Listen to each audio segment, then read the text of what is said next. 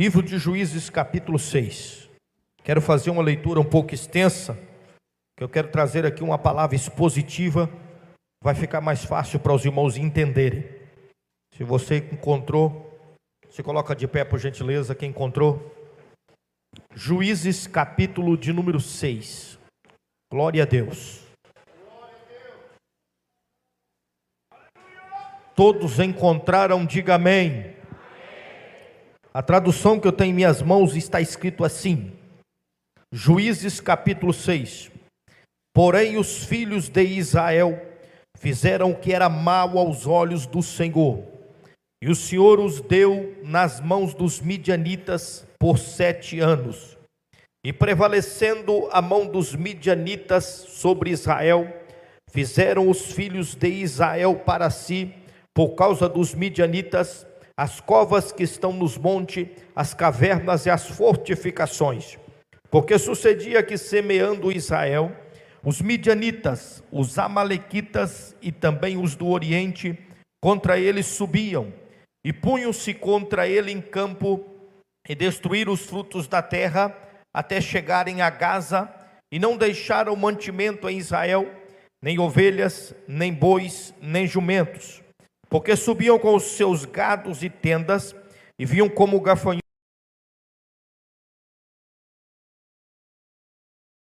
os camelos e entravam na terra para destruir.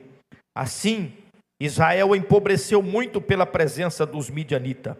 Então os filhos de Israel clamaram ao Senhor, e sucedeu que, clamando os filhos de Israel ao Senhor, por causa dos midianitas, enviou o Senhor um profeta aos filhos de Israel que lhes disse: Assim diz o Senhor, Deus de Israel: Do Egito eu vos fiz subir e vos tirei da casa da servidão.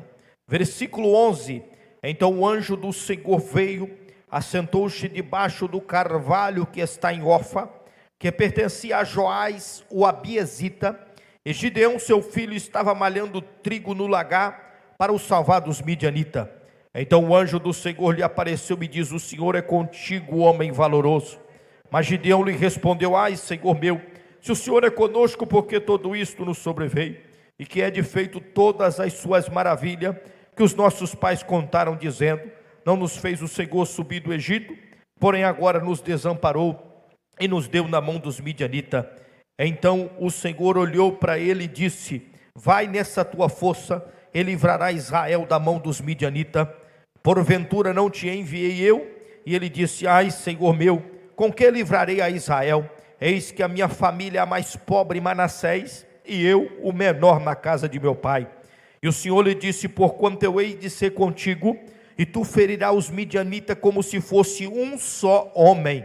E ele disse: Se agora tenho achado graça aos teus olhos, dai-me um sinal de que tu falas comigo.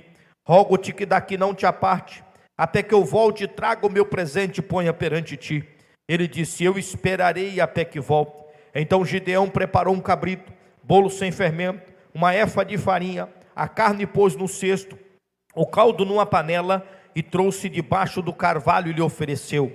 Porém o anjo de Deus lhe disse: Toma a carne e os bolos sem fermento, coloca sobre esta pedra e derrama-lhe o caldo. E assim fez. E o anjo do Senhor estendeu a ponta do cajado que estava na sua mão tocou a carne e os bolos, então subiu o fogo da pedra, consumiu a carne e os bolos sem fermento, e o anjo do Senhor desapareceu dos seus olhos. Amém. Quem pode glorificar o nome do Senhor Jesus? Levante a tua mão e ore comigo, Deus e Pai. Aqui estamos, meu Deus, diante da tua santa e poderosa presença nesta noite de quinta-feira, na abertura do celebrar. Eu te peço que o teu Espírito Santo venha ter liberdade aqui esta noite, que o teu Espírito Santo venha agir de uma maneira sobrenatural, venha quebrar todas as barreiras do inferno, venha jogar por terra toda a artimanha satânica, abra o céu e que essa noite venha ser uma noite de poder, uma noite de cura, uma noite de mudança, uma noite de transformação. Pai, em nome de Jesus eu te peço, toma conta deste ambiente para a glória do teu nome. Amém. Toma o seu assento glorificando e exaltando o nome do Senhor Jesus. Glória a Deus. Essa noite é noite de milagre. Quem acredita nisso? É noite de milagre. Meus irmãos, eu fiz uma leitura um pouco extensa para que vocês possam entender. vou trazer uma palavra expositiva e vai ficar mais fácil para os irmãos entender. Haja visto que hoje é o primeiro dia, ainda tem muita coisa, o horário é bem resumido, né? A Bíblia diz que tudo há um tempo determinado, então nós vamos correr aqui contra o relógio para transmitir aquilo que o Espírito de Deus colocou no meu coração. O versículo primeiro que nós lemos, a Bíblia diz: Porém, os filhos de Israel fizeram o que era mal aos olhos do Senhor, e o Senhor os entregou, o Senhor os deu na mão dos midianitas por sete anos. Quando nós vemos esse versículo, a primeira impressão que fica é que Deus pegou o seu povo, o povo escolhido, o povo eleito, e deu como prêmio para o adversário. Porque a Bíblia diz: Deus entregou na mão dos midianitas por sete anos. Então a primeira impressão que fica é que Deus deu como troféu, como presente para o adversário.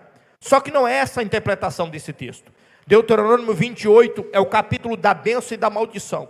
A Bíblia diz: Quando ouvires a voz do Senhor teu Deus, guardar os teus mandamentos, a tua palavra, os teus estatutos, você será bendito, será abençoado no campo, será abençoado na cidade. Será abençoado o fruto do teu vento, o teu gado, os teus animais, a tua maçabeira. Aonde você colocar a mão, tem uma promessa de bênção sobre a tua vida, sobre a tua casa, sobre a tua família. Só que a Bíblia diz: porém, quando deixar os mandamentos do Senhor, quando deixar os seus estatutos e a sua palavra, será maldito no campo, maldito na cidade. Maldito o fruto do teu vento, da tua maçabeira, o teu gado, ou seja, tem uma promessa de maldição sobre a tua vida. E o que aconteceu com Israel? Israel deixou os mandamentos, deixou os estatutos, deixou a palavra, então automaticamente o inimigo tomou conta. Deus permitiu, Deus entregou, porque essa promessa de maldição acompanhou, alcançou o povo de Israel. Isso aqui é regra básica no mundo espiritual. Eu acredito que todo crente que está aqui sabe muito bem disso. Quanto mais próximo você estiver de Deus, mais longe o inimigo está da tua vida, da tua casa, da tua família, dos teus sonhos, do teu projeto. E quanto mais distante você estiver de Deus, quanto mais longe você estiver de Deus, mais próximo o inimigo está de você para destruir os teus sonhos, a tua casa, os teus projetos, a tua família. Mas eu glorifico o nome do Senhor Jesus, que tem um povo que veio aqui essa noite e escolheu estar perto de Deus. Então o inimigo vai ter que bater, retirar dessa noite, porque você está perto da presença de Deus. Israel afastou de Deus, o inimigo tomou conta durante sete anos. E a Bíblia diz que foi tão terrível a opressão que não tinha em Israel mantimento, não tinha ovelha, não tinha gado, nem jumento tinha Israel. A Bíblia diz que os midianitas, os amalequitas vinham e destruía tudo. Israel estava na época da colheita, quando plantava o trigo, na hora da colheita o inimigo vinha e destruía tudo. Foi sete anos de opressão, foi sete anos sendo humilhado, sete anos sendo massacrado pelo adversário. Segundo a história, o povo estava passando necessidade não tinha mais o que comer, porque na época da colheita o inimigo vinha e destruía tudo. Mas quando nós olhamos aqui para o versículo de número 6, a Bíblia diz que depois de sete anos, Israel clamou ao nome do Senhor. E quando Israel clamou o nome do Senhor, o milagre aconteceu. O segredo, crente, é só clamar a Ele, Ele pode fazer o um milagre aqui essa noite. Hum, é só clamar por Ele. Quando Israel clamou, o milagre aconteceu. A Bíblia diz em Jeremias capítulo 33 e versículo 3: Clama a mim e responder-te-ei, anunciar-te-ei coisas grandes e firmes que não sabe. Pelo menos quatro coisas acontecem quando nós clamamos. Primeiro, clama a mim e responder-te-ei. Quando nós clamamos, tem resposta de Deus para a nossa vida. Você adentrou aqui precisando de uma resposta? Então clama a Ele que tem resposta para a tua vida. Segundo, coisas grandes. Você quer ver coisas grandes, quer viver coisas grandes? É só clamar a Ele que coisas grandes vão acontecer. Terceiro, coisas firmes. Você quer ter firmeza na tua vida, quer ter base, o vento vai vir, não vai te derrubar, a tempestade, a luta, é só clamar a Ele que você vai ter firmeza na tua vida. Quarto, coisa que acontece, coisas grandes e firmes que não sabe. Tudo aquilo que eu não sei, tudo aquilo que você não sabe é algo novo, é algo inédito. Você quer viver novidade de vida? Quer? Então clama a Ele que algo novo vai acontecer na tua vida. Quem acredita assim? Vai acontecer algo novo. E quando Israel clamou o nome do Senhor, eu posso lhe afirmar que essas quatro coisas aconteceram. O que, que aconteceu? Teve resposta de Deus, aconteceu coisas grandes, coisas firmes e teve algo novo. Porque no versículo 8 a Bíblia diz que depois que Israel clamou, e o Senhor Deus enviou um profeta aos filhos de Israel. Isso aqui é muito forte, isso aqui é muito poderoso. Mas o que, que tem de poderoso, pastor Ritela? Deus enviar um profeta. Eu fico olhando para a Bíblia a dispensação profética ainda ia demorar 200 anos. O primeiro profeta está lá em 1 Samuel. Samuel foi o último juiz e o primeiro profeta. Ainda ia demorar 200 anos para dispensação profética, mas o povo clamou. O que, que Deus fez? Deus enviou um profeta aos filhos de Israel. Quem está entendendo o mistério? Não está entendendo? Deixa eu traduzir. Aquilo que ia demorar muito tempo para acontecer na tua vida, se você clamar, pode acontecer hoje, pode acontecer essa semana, pode acontecer esse mês, pode acontecer esse ano. Está entendendo o mistério? É só clamar a Ele que vai ter novidade de vida acontecendo. Aquilo que ia demorar muito tempo para acontecer, por causa do clamor, Deus enviou um profeta aos filhos de Israel. E agora no versículo 11 aparece um homem na história por nome de Gideão. A Bíblia diz que Gideão estava lá no fundo do lagar malhando trigo.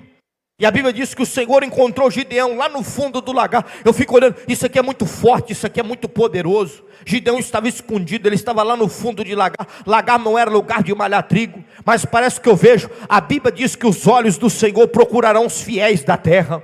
E eu fico imaginando os olhos de Deus passando na sala, na sala, nos grandes palácios, entrando na sala dos grandes rabindo. Eu imagino os olhos de Deus visitando os grandes empresários, as grandes lavouras, as grandes plantações. Eu imagino os olhos de Deus passando sobre a terra. De repente, os olhos de Deus olham e vê um homem lá no fundo do lagar, por nome de Gideão, malhando trigo.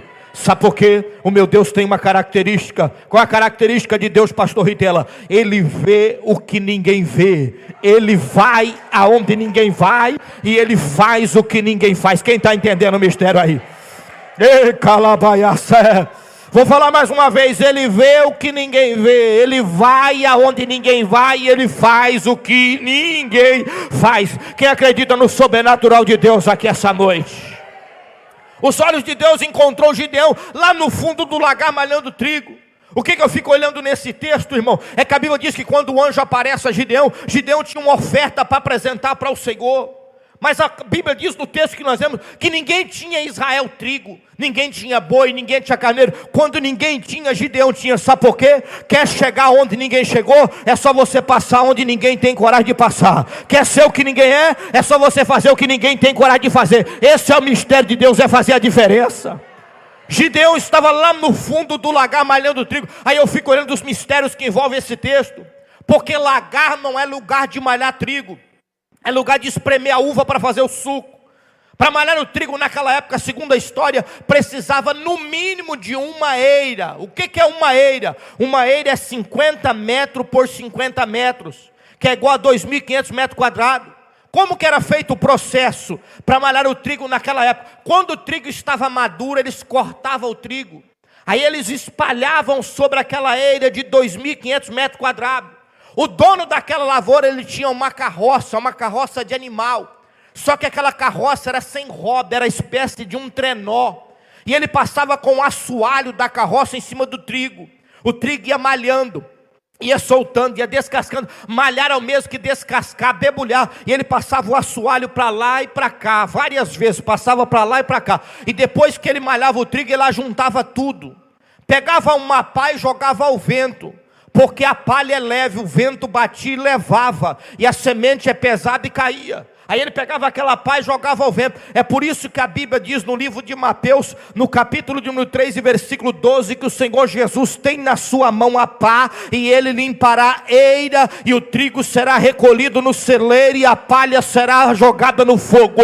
A eira é a igreja do Senhor Jesus Cristo, e ele está com a pá na mão jogando ao vento. E quem é folha seca não suporta vento, quem é folha seca, qualquer vento de doutrina falsa, de tempestade, leva ele mas quem é semente permanece. Quem está entendendo o mistério de Deus? Ei, Jesus está com a pá na mão. Não se assuste quando olhar para alguém, mas ele, mas era, estava aqui, já não está mais, já desviou, já se afastou, já está bebendo, já está no mundo. Sabe por quê?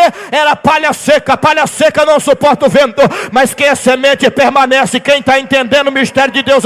Quem é semente permanece. Aí eu fico olhando, muitas vezes Deus nos coloca no vento. Não reclama quando Deus te colocar no vento, sabe por quê? Se Deus te colocou no vento é porque Ele está limpando a sua vida. Só dê glória a Deus. E muitas vezes, quando Deus nos coloca no vento, alguém que batia nas costas e dizia: Tamo junto, pastor, tamo junto. É o primeiro que desaparece, some e não volta mais. Sabe por quê? É porque era palha seca. Deus não vai deixar palha seca na tua vida. Não reclama quando alguém foi embora, dê glória a Deus, porque era palha seca. Deus está está limpando a sua vida. Só vai ficar quem é semente. Quem está entendendo o mistério? Só vai ficar quem é semente. Onde é que eu estou sentindo a presença de Deus aqui essa noite. Aí eu fico olhando como que Gideão ia malhar o trigo. Se o lagar tem um metro e meio de largura por dois metros de profundidade, é um lugar estreito, apertado e profundo. Como que ele ia passar aquela carroça, o assoalho daquela carroça lá no fundo do lagar? Não tinha como. Eu cheguei a uma conclusão: só tinha uma maneira para Gideão malhar o trigo no fundo do lagar. Tinha dois metros de profundidade. A Bíblia diz que o anjo do Senhor encontrou ele lá no fundo do lagar. Isso significa que Gideão ia lá quando o trigo estava maduro, ele cortava o trigo, ele descia lá no fundo do lagar. E se a Bíblia diz que o anjo encontrou ele no fundo do lagar, então significa que ele estava de joelho. Ele pegava o cacho de trigo e começava a malhar. Começava, pegava outro cacho, começava a malhar. Pegava outro cacho, começava a malhar. Você não entendeu o mistério? Deixa eu dizer. É de joelho, crente. Quer vencer a luta? É de joelho. É de joelho que você vai vencer essa prova. É de joelho que o teu filho vai voltar. É de joelho que o teu marido vai voltar. É de joelho que a cura vai chegar. É de joelho que vai ter batismo com o Espírito Santo. É de joelho que vai ter. É de joelho. Quem está entendendo? É de joelho que nós vamos vencer essa guerra. E quando Gideão estava lá no fundo do lagar malhando trigo, o anjo do Senhor apareceu a Gideão.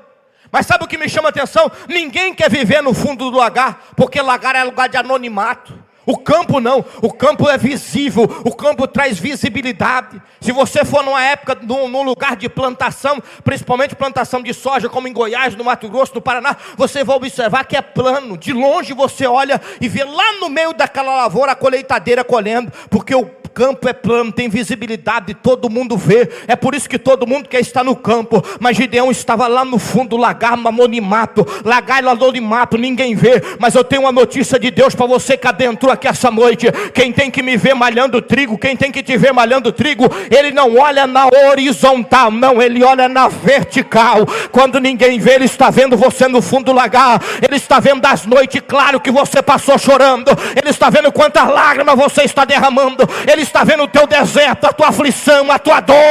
Ele está vendo, Ele olha na vertical, quando ninguém vê, Ele vê. E o Espírito de Deus encontrou alguém aqui essa noite no fundo do lagar. Hum, o Espírito de Deus encontrou alguém. Tem resposta para a tua oração nessa noite. Tem resposta para a tua oração. É noite de milagre de Deus.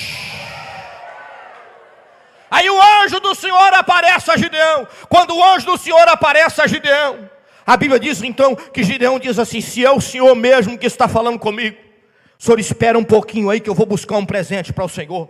Em outra tradução ele diz: Eu vou buscar uma oferta para o Senhor. Isso aqui é muito forte, é muito poderoso. Sabe por quê? Porque isso aqui é uma teofania. O que é uma teofania, pastor Ritela? É quando o próprio Deus fala com o homem do Antigo Testamento. O próprio Deus estava falando com Gideão. Como que o senhor prova que era o próprio Deus, que esse anjo era o próprio Deus? Porque a Bíblia diz que quando Gideão buscou oferta para o Senhor, ele trouxe e colocou em uma pedra. E o anjo chegou, estendeu a ponta do cajado, torrou o pão de Gideão, subiu a fumaça e Deus recebeu a oferta, Deus recebeu o culto, Deus recebeu o sacrifício. Como que você prova que era o próprio Deus? Primeiro, anjo não usa cajado, quem usa cajado é só pastor. Segundo, anjo não recebe oferta, quem recebe oferta é só sumo sacerdote. E eu só conheço um que o escritor aos Hebreus disse que ele é pastor e sumo sacerdote ao mesmo tempo. O nome dele é Jesus Cristo, nosso Senhor. Então o próprio Jesus estava falando com Gideão. Quem está entendendo o mistério? O próprio Jesus estava falando com Gideão. E esse mesmo Jesus me usa para falar contigo aí essa noite. Hum, usa para falar contigo. A Bíblia diz que o anjo estendeu a ponta do cajado e torrou o pão de Gideão. E subiu a fumaça e Deus recebeu o sacrifício. Eu fico olhando para esse texto, isso aqui é muito poderoso, isso aqui é muito forte, porque quando Deus falava com o homem, quando Deus falava com qual era o sinal? Qual é o sinal da aprovação de Deus no ministério do homem? O sinal da aprovação de Deus não é da minha e da tua vida, não é quando nós pedimos algo e Deus nos dá, não. O maior sinal da aprovação de Deus na minha e na tua vida é quando oferecemos algo e Deus recebe aquilo que nós oferecemos. O maior sinal, vou repetir mais uma vez: o maior sinal da aprovação de Deus na minha e na tua vida não é quando pedimos algo e Deus dá aquilo que nós pedimos, é quando nós oferecemos algo e Deus recebe aquilo que nós oferecemos. Esse é o sinal. Gideão diz: É o Senhor, então eu quero um sinal. Eu quero saber se é o Senhor mesmo que está comigo. Eu vou buscar uma oferta e aí eu quero saber, espera um pouquinho. E ele foi, e a Bíblia diz que ele foi, trouxe a oferta, e o anjo recebeu a oferta de Gideão.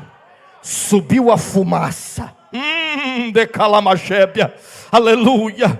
O sinal da aprovação de Deus na minha vida e na tua vida não é quando pedimos algo e Deus nos dá, é quando oferecemos algo no altar e Deus recebe aquilo que nós oferecemos. Como sabemos que Deus rejeitou a Caim, Deus aceitou Abel? Foi através da oferta. A Bíblia diz que Deus rejeitou a Caim e Deus aceitou Abel. Foi através da oferta. E eu quero dizer para você nesta noite: culto em qualquer segmento religioso, culto é lugar de oferecer, é lugar de entregar, é lugar de dar. Culto é lugar de adoração. Você trouxe alguma coisa para oferecer no altar de Deus aqui essa noite? Culto é lugar de oferecer. Estão invertendo os papéis em muitos lugares que nós pregamos, em muitas cruzadas de curas e milagres que pregamos por esse Brasil, por esse mundo afora. Tem muita gente que vem para a igreja só para receber, vem só para pedir. Deus me dá, Deus me dá, Deus me dá a chave do apartamento, me dá o dinheiro na conta, me dá o carro, me dá o emprego do sonho. Tem gente que vem para a igreja só para pedir, para pedir. Deus dá e faz e vai continuar fazendo porque Ele é Deus.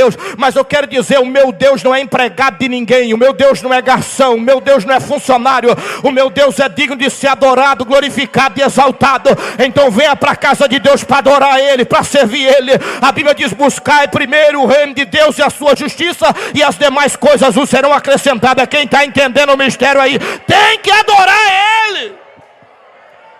E o céu funciona diferente. Sabe como é que funciona o céu? Primeiro tem que subir para depois descer. Olha os mistérios do céu. Primeiro tem que subir para depois descer. Gênesis capítulo 28, versículo 10. Jacó, cansado do caminho, a Bíblia diz que ele colocou a sua cabeça sobre uma pedra e fez um travesseiro. E ele teve uma visão, uma visão da escada de anjo. E a Bíblia diz o que? Os anjos subiam e descia, subia e descia. Agora, Isaías no capítulo 6, ele, ele teve a visão dos anjos que voavam ao trono do cordeiro, e ele diz que os anjos tinham seis asas, com duas cobriam os pés, com duas cobriam os rostos, e com duas voavam e dizia: Santo, Santo, Santo, Santo, Santo, Santo é o Senhor, toda a terra está cheia da tua glória. Então, se Isaías teve a visão que os anjos voavam lá ao lado do trono, lugar de anjo é no céu. Se lugar do anjo é no céu, por que, que subia primeiro para depois descer? Porque é assim que funciona o céu. Primeiro tem que subir para depois descer. Você entendeu o mistério? Tem que subir para depois descer. Culto em qualquer segmento religioso. Culto é lugar de oferecer, é lugar de entregar, é lugar de dar, é lugar de sacrifício, é lugar de propósito, é lugar de entregar. Aí eu pergunto: o que você trouxe para oferecer a Deus aqui essa noite? Pastor, eu trouxe uma lágrima quente, entrega que Deus recebe. Eu trouxe uma alma angustiada, entrega que Deus recebe. Eu trouxe um coração quebrantado, entrega que Deus recebe. Eu trouxe um sonho frustrado, entrega que Deus recebe. Eu trouxe um talento enterrado, entrega entrega que Deus recebe. Eu trouxe glória a Deus, a entrega que Deus recebe. Eu trouxe aleluia, a entrega que Deus recebe. Eu trouxe línguas estranhas, a entrega que Deus recebe. Eu trouxe cântico de louvor, a entrega que Deus recebe. Eu trouxe palmas, a entrega que Deus recebe. Eu trouxe adoração, a entrega. O que você trouxe para oferecer a Deus aí essa noite? Tem alguma coisa para. Então ofereça a Ele. Gideão ele diz assim: Senhor, a minha família é a mais pobre, Manassés, e eu sou o menor da minha casa, mas eu quero ver se é o Senhor mesmo. Espera um pouquinho aí que eu vou buscar uma oferta. E ele foi e buscou a oferta. E quando ele buscou a oferta para o Senhor, a Bíblia diz que ele trouxe, o anjo diz assim: ó, coloca na rocha. E ele colocou na rocha. E no texto que nós vemos aqui, a Bíblia diz: o anjo estendeu a ponta do cajado, torrou o pão de Gideão subiu a fumaça E Deus recebeu o sacrifício, Deus recebeu a adoração, Deus recebeu o culto, Deus recebeu o presente, Deus re, re, recebeu a adoração. Quem está entendendo o mistério de Deus aí? Deus recebeu. Aí quando Gideão coloca a oferta, que o anjo toca a ponta do cajado e Deus recebe, Gideão diz assim, Gideão não ficou com dúvida, mesmo sendo menor, mesmo a família sendo a mais pobre, a tribo dele a menor, quando o anjo recebeu a oferta, ele sabia que Deus era com ele e ia dar vitória para ele era o sinal da aprovação de Deus no ministério do homem. Quando o homem oferecia algo, Deus recebia. Então Gideão não teve dúvida de que Deus era com ele. Então Gideão não teve dúvida de que Deus ia usar ele de uma maneira sobrenatural. Gideão não teve dúvida de que ele ia libertar o povo de Israel através do Deus Todo-Poderoso, porque Deus recebeu o sacrifício, Deus recebeu a adoração, Deus recebeu o culto. Agora Deus fala com Gideão Gideão prepara o exército. E a Bíblia diz que Gideão preparou o exército. E Gideão preparou o exército. A Bíblia diz que foram 32 mil homens. Aí Deus olhou para Gideão e Deus fala com Gideão: Gideão, dá um brabo aí. Pede para os covardes e para os medrosos voltarem, porque eu não uso covarde nem medroso na minha obra. Aí a Bíblia diz que Gideão mandou os covardes e os medrosos voltarem, e a Bíblia diz que voltaram 22 mil homens covarde e medroso. E eu tenho uma notícia de Deus para você aqui essa noite, Hebreus capítulo 13, versículo 6. O Senhor Jesus é o mesmo ontem, é o mesmo hoje, é o mesmo eternamente. E se ele mandou covarde voltar ontem, ele manda hoje manda eternamente. Então, se tiver covarde aqui essa noite, com todo respeito, a porta está aberta, pega a Bíblia, coloca debaixo do braço e ir para casa assistir televisão, porque Jesus só trabalha com quem é valente. Quem está entendendo o mistério de Deus aí? Só quem tem coragem. Sabe por que, que Jesus não gosta de usar covarde? Sabe por que, que Jesus não gosta de usar covarde? Covarde ele tem uma qualidade, pastor Gabina. O covarde, se ele teve um problema, ele não gostou de alguma situação, ele não tem coragem de chegar ao pastor Gabino. É o seguinte: deu vontade de dar uns tapas no senhor, fiquei nervoso, fiquei bravo, deu vontade de rolar na poeira, de te xingar, de brigar, mas só me perdoa, me abraça aqui, me perdoa, vamos morar no céu junto, não. O covarde é assim, ele vai lá, tu viu o que, que o pastor Gabina falou? Não gostei daquele, daquele. Você viu o que o pastor Ritela falou no culto? Eu não gostei dele. O covarde, ele não tem coragem de olhar no teu olho e resolver a situação cara a cara. O covarde, ele vive fazendo grupinho, fazendo fofoca, fazendo fazendo divisão, fazendo contenda, mas Jesus vai te pegar aqui hoje, covarde. É, Jesus te pega hoje. Eita, meu Deus do céu, eu estou sentindo a presença de Deus aqui. Se tiver covarde aqui hoje, Jesus te pega. Ei, seja homem, mulher de Deus. Se tem um problema com teu irmão, com a tua irmã, vai lá, olha no olho dele e resolve a tua situação. Não seja covarde, Deus vai te pegar. Uh, meu Deus, estou sentindo a presença de Deus aí. Onde estão os corajosos e os valentes? Já chegou essa noite? Olha aí, pastor. Que maravilha! O senhor não está sozinho, não. Aleluia! E a Bíblia diz que voltaram 22 mil homens. Sabe quantos homens ficaram? 10 mil homens. Só que tem mais um mistério nesse texto. Não basta apenas ter coragem e ser valente. Tem que estar preparado para o que Deus tem. É, vou falar mais uma vez. Não basta apenas ter coragem e ser valente. Tem que estar tá preparado para o que Deus tem. Olha para o irmão do teu lado e pergunta para ele assim: Tu está preparado para receber milagre hoje? Tá? Tá preparado? Tá preparado? Tá preparado para receber milagre de Deus aí? Tá? A Bíblia diz que sobrou 10 mil homens. Aí eu vou provar para você que tinha alguns homens que não estavam preparados. O que, que Deus falou com Gideão? Faz um treinamento aí bem exaustivo manda os 10 mil homens descer lá no ribeiro, lá no riacho, lá no garapé. Aqueles que bebem água na palma da mão como uma concha, você coloca a parte. Aqueles que lambem água que nem cão, você coloca a parte. Vamos ver quem está preparado. Mandou descer os 10 mil homens, desceu 10 mil homens no ribeiro. A Bíblia diz que 9.700 homens lamberam água que nem cão. 300 homens beberam água na palma da mão com uma conchinha. Eu acho que Gideão pensou e disse assim: é com os 9.700 nós vamos vencer. Aí Deus olha para Gideão e diz: manda os 9.700 embora, que é com os 300 a vitória. Eita Deus! é com os 300. Em outras palavras, eu vou traduzir para você entender. Manda os 9.700 orar, jejuar, ler Bíblia, consagrar, deixar mentira, deixar de ser falso, de ser hipócrita, comprar e pagar, não ficar enrolando o outro, dando cano. Manda eles largar a pornografia, a sensualidade, a prostituição, a mentira, o adultério. Manda aprender, manda obedecer, manda respeitar. Aí depois que ele estiver preparado, aí vem para o exército. Já entendeu o mistério aí, crente? Já entendeu o mistério? Tem que estar tá preparado. O negócio vai pegar hoje, pastor. Eu conheci, eu sou apelidado lá como João Batista do Mato Grosso. A espada está afiada hoje. Aleluia. Tem crente preparado aí? Tem, tem, tem, tem crente preparado aí? Olha aí que maravilha. Só tem uns 300 aqui. Eu acredito que só tem uns 300 aqui. Como que eu provo que os 9.700 não estavam preparados? Em Israel tem um costume até hoje, desde a época de Gideão, por isso que Israel é uma potência, tem os mistérios de Deus. Qual que, é, qual que é o costume de Israel? Um soldado em Israel, ele não pode deixar arma por nada. Se você for agora 8 horas, lá em Israel, numa sorveteria, num restaurante, sair na rua, você vai ver um homem armado, uma mulher, um jovem, um moço, uma moça, um senhor, com a roupa normal. Ele está de folga, mas ele tem que estar com a tua arma. O soldado em Israel, se ele entrar dentro do banheiro para tomar banho, ele tem que levar arma. O soldado em Israel, se ele for dormir, ele tem que dormir com a arma do lado. Ele não pode deixar arma nem no dia de folga. E como que eu provo que os 9.700 não estavam preparados? Eu já bebi muita água lá no Ribeiro, lá no. Aqui fala como é que fala aqui? Garapé, Riacho, como é que fala aqui? Garapé?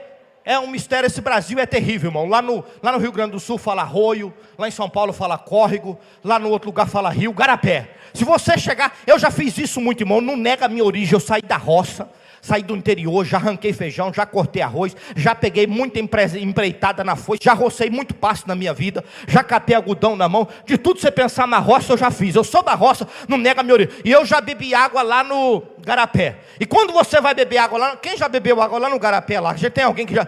Meu Jesus da glória, olha aí.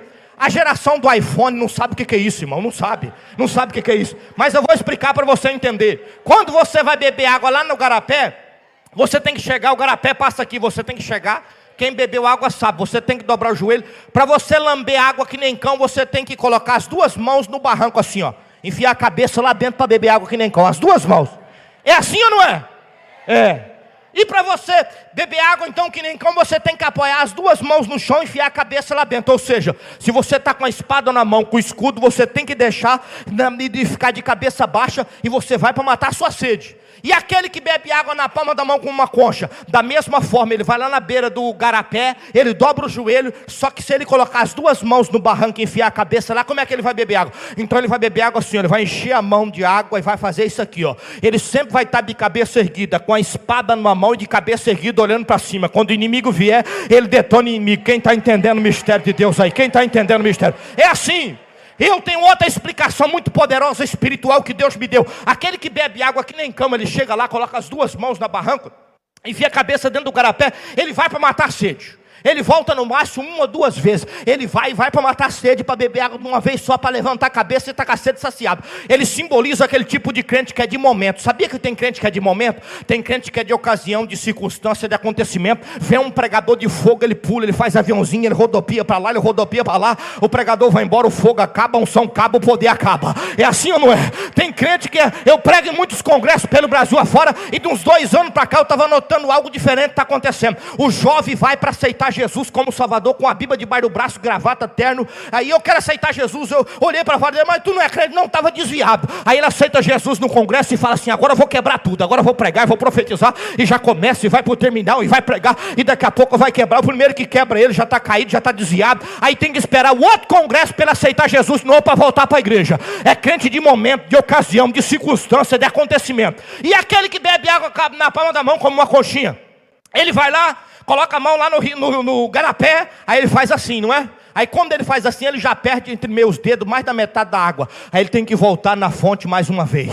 Aí ele volta na fonte mais uma vez. Quando a mão dele está dentro da fonte, está cheia, está transbordando. Quando ele faz assim, ele perde mais da metade. Ele tem que voltar na fonte mais uma vez. Aí ele faz assim, ou seja, sempre ele tem que estar tá voltando na fonte. Você sabe, não precisa traduzir, que a fonte é Jesus de Nazaré. Então vai na fonte de manhã, vai na fonte à tarde, vai na fonte à noite. Porque enquanto você estiver na fonte, você vai estar tá protegido, a tua casa, a tua família vai estar tá guardada quem quer permanecer na fonte aí, na fonte, na fonte, permanece na fonte, que Jesus vai te dar vitória. Aí a Bíblia diz que Deus disse para Gideão: Gideão, é com os 300 que você vai vencer a batalha. Gideão ficou preocupado, porque é normal, irmão, do ser humano. Quando Deus fala conosco, eu acredito que muitos de vocês que estão aqui já sentiram o sobrenatural de Deus.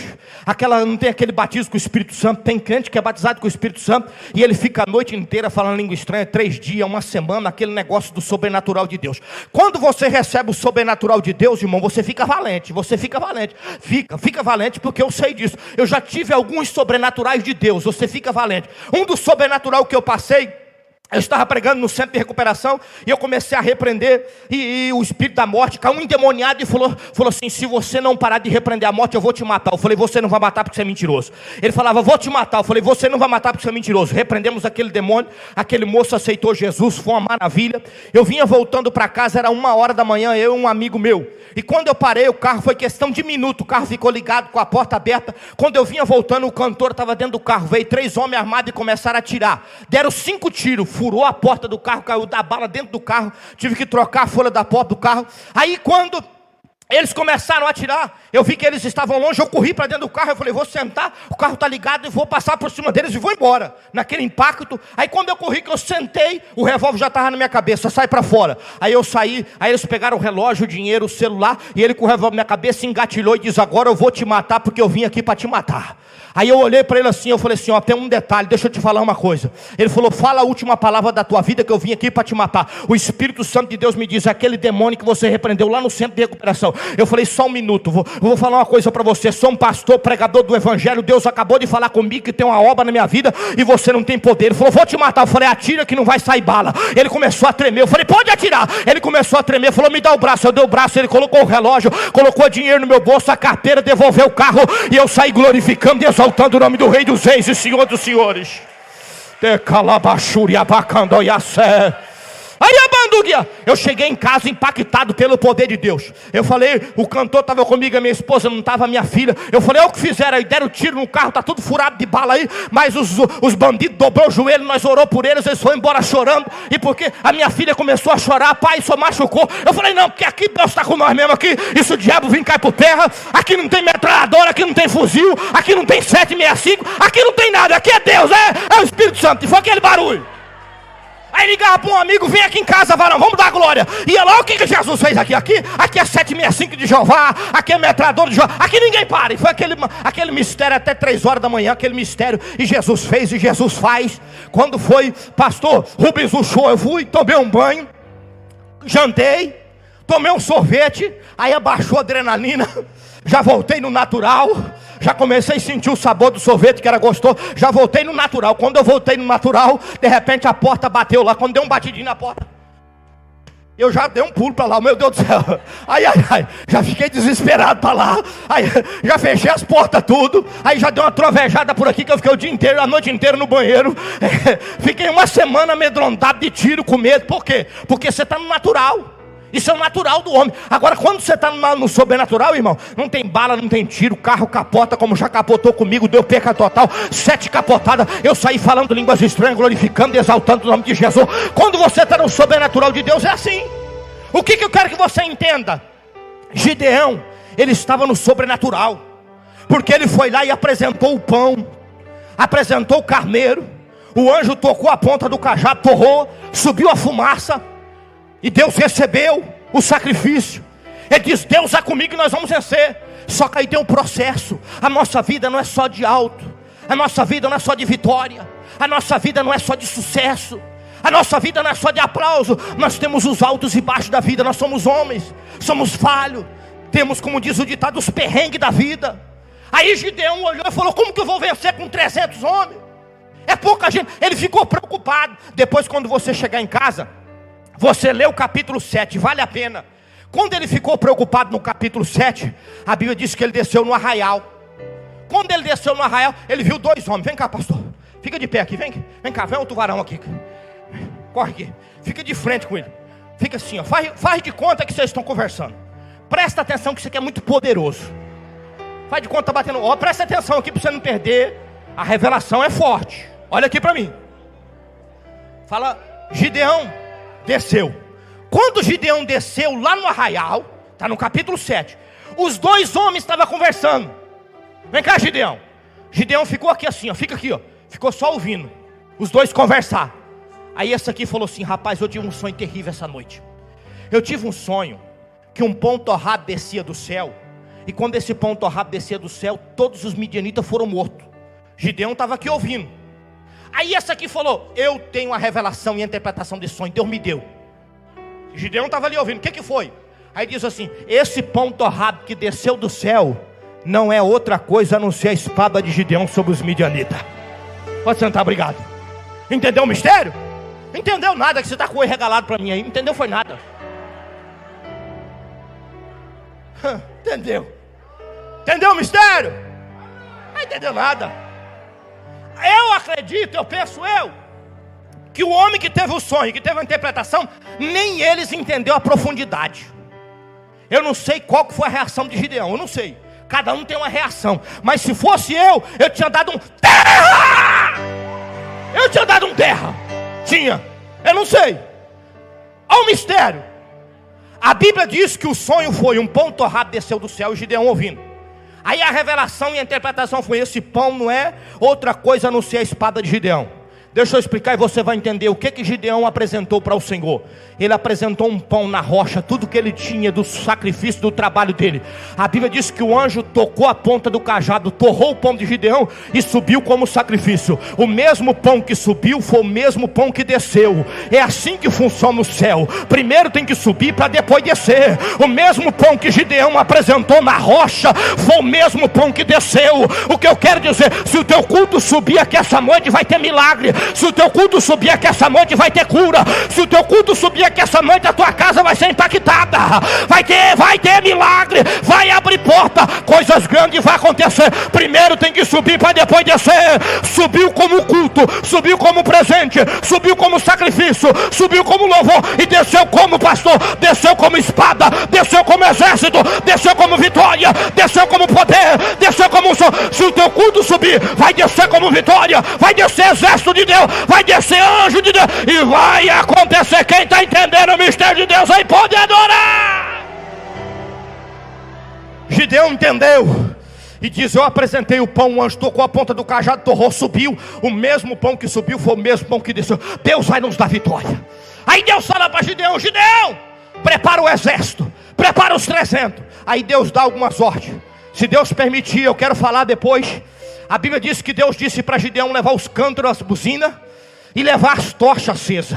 Os 300 homens, se Deus me permitir, em outra oportunidade, eu quero falar sobre as tochas, as buzinas e os cantos, que é forte, é mistério. Mas só para você entender, Deus disse para Gideão: pede para os 300 homens levar a tocha acesa. Sabe por quê?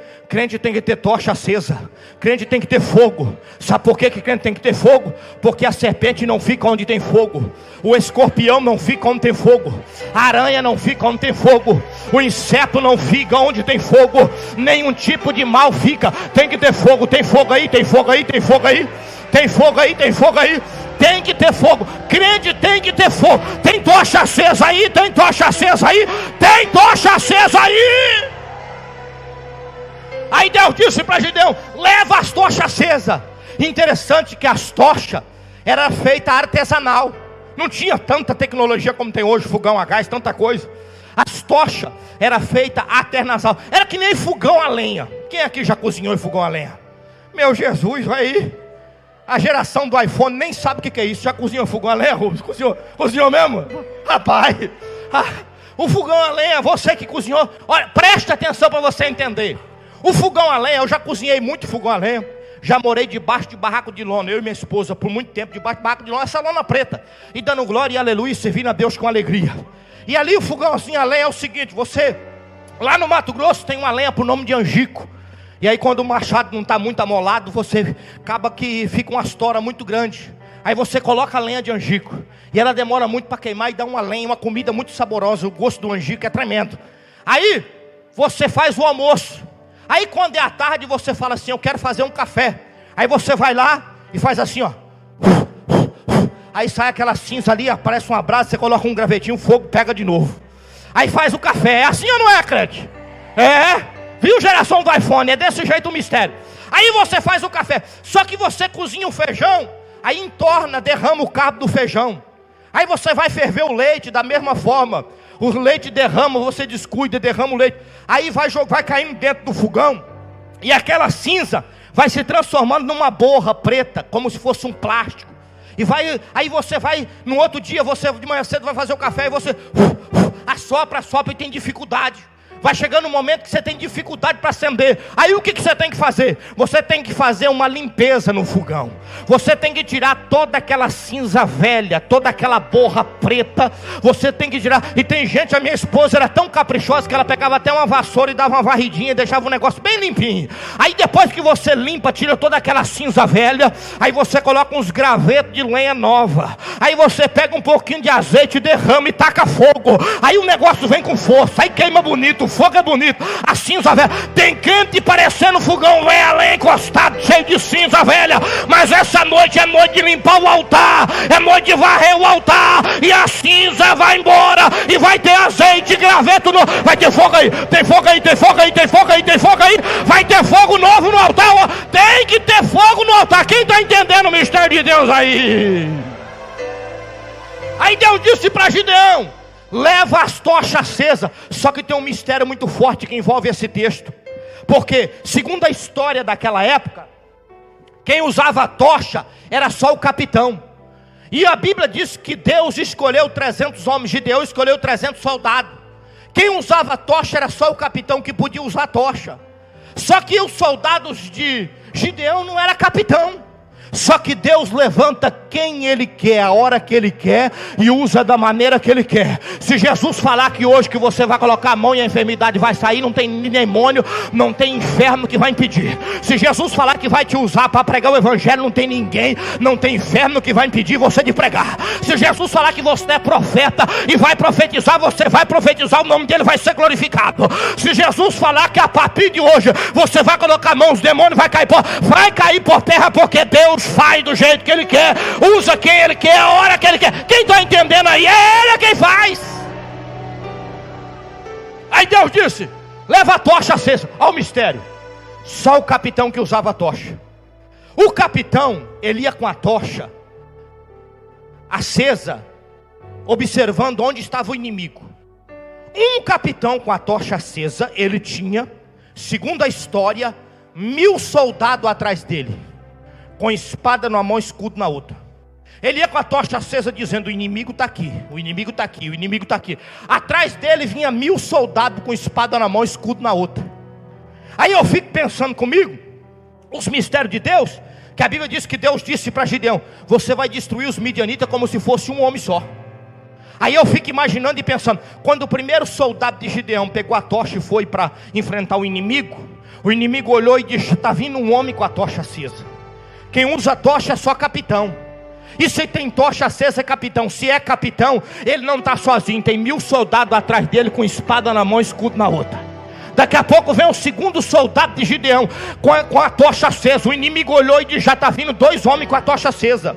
Quem usa a tocha é só capitão, e cada capitão tem mil homens. Então Gideão já tem dois mil homens para nos matar. Daqui a pouco vem dez homens com a tocha acesa. O inimigo olhou e disse: Já está vindo dez homens com a tocha acesa. Quem usa a tocha é só capitão. E cada capitão tem mil homens, então já tem dez mil homens de Gideão aí para nos matar. Daqui a pouco vem 50 homens de Gideão com a tocha acesa. O inimigo olhou e disse: Já está vindo 50 com a tocha acesa. Quem usa a tocha é só capitão, e cada capitão tem mil, então Gideão tem 50 mil soldados para nos matar. Daqui a pouco vem 100 homens com a tocha acesa. O inimigo olhou e disse: Já está vindo 100 capitão. Se é 100 capitão, então cada um deles tem mil, tem 100 mil soldados de Gideão para nos matar. Daqui a pouco vem 200 homens com a tocha acesa. O inimigo olhou, já está vindo 200 capitão. Se é 200 capitão, é 200 mil soldados de Gideão para nos matar. Daqui a pouco vem 250 homens com a tocha acesa. O inimigo olhou e disse: Já está vindo 250 homens com a tocha acesa. Então é 250 capitão. Então tem 250 mil soldados para nos matar. Daqui a pouco vem 280 homens com a tocha acesa. O inimigo olhou e disse: Já está vindo 280 com a tocha acesa. Então é 280 mil para nos matar. Daqui a pouco vem 300 homens com a tocha acesa. Quem usava a tocha é só capitão. Então o inimigo olhou e disse: Já está vindo 300 capitão. Se está vindo 300 capitão, então Gideão tem 300 mil soldados aí para nos matar. É gente demais. Gideão é poderoso demais. Ele não está sozinho. Deus está com ele. O céu está com ele. Os anjos estão tá com ele. Ele é poderoso. Ele vai nos matar. Ele vai nos destruir. Ele vai nos humilhar. Ele vai acabar conosco. E a Bíblia diz que eles se mataram como se fosse um só homem. E Deus deu a vitória para Gideão com 300 homens. Deus deu a vitória para Gideão. Eles se mataram como se fosse um só homem. Mas é como diz aquele hino: é 300 com tocha, é 300 com buzina, é 300 com cântaro, é 300 corajoso, é 300 valente, é 300 cheio, é 300 que ora, é 300 que profetiza, é 300 que adora, é 300 que fala línguas estranhas, é 300 que exalta, é 300 que sente, é 300 cheio, é 300 fortalecido. Ei, você faz parte dos 300 aí?